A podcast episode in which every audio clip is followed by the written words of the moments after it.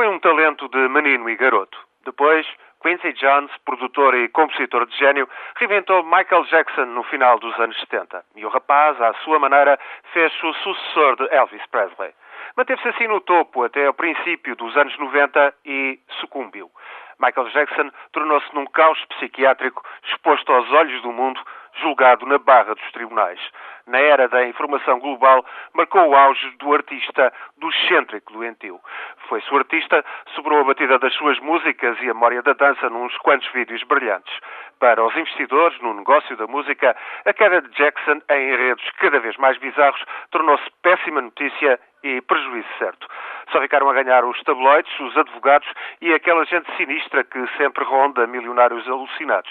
Todos eles, todas elas, à medida que se acumulavam histórias estranhas. A paixão por um chimpanzé, as crianças molestadas e um rol de dívidas. Do que se ia sabendo, pelos vistos, só mesmo Elizabeth Taylor guardava alguma comiseração por ele.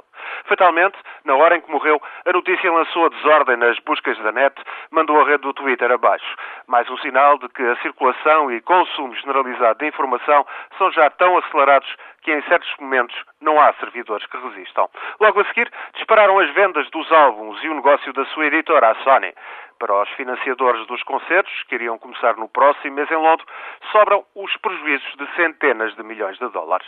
Em matéria de boatos, fala-se por sua vez e outra vez de gravações inéditas que poderão, talvez, vir a público. E quanto ao Magno, deve haver, há firmas de advogados em delírio. Pelas contas do Wall Street Journal, do melhor em que uma pessoa se pode fiar nestas coisas, Michael Jackson deixa dívidas na ordem dos 500 milhões de dólares. Mas os direitos de autor que detinha talvez possam valer o dobro.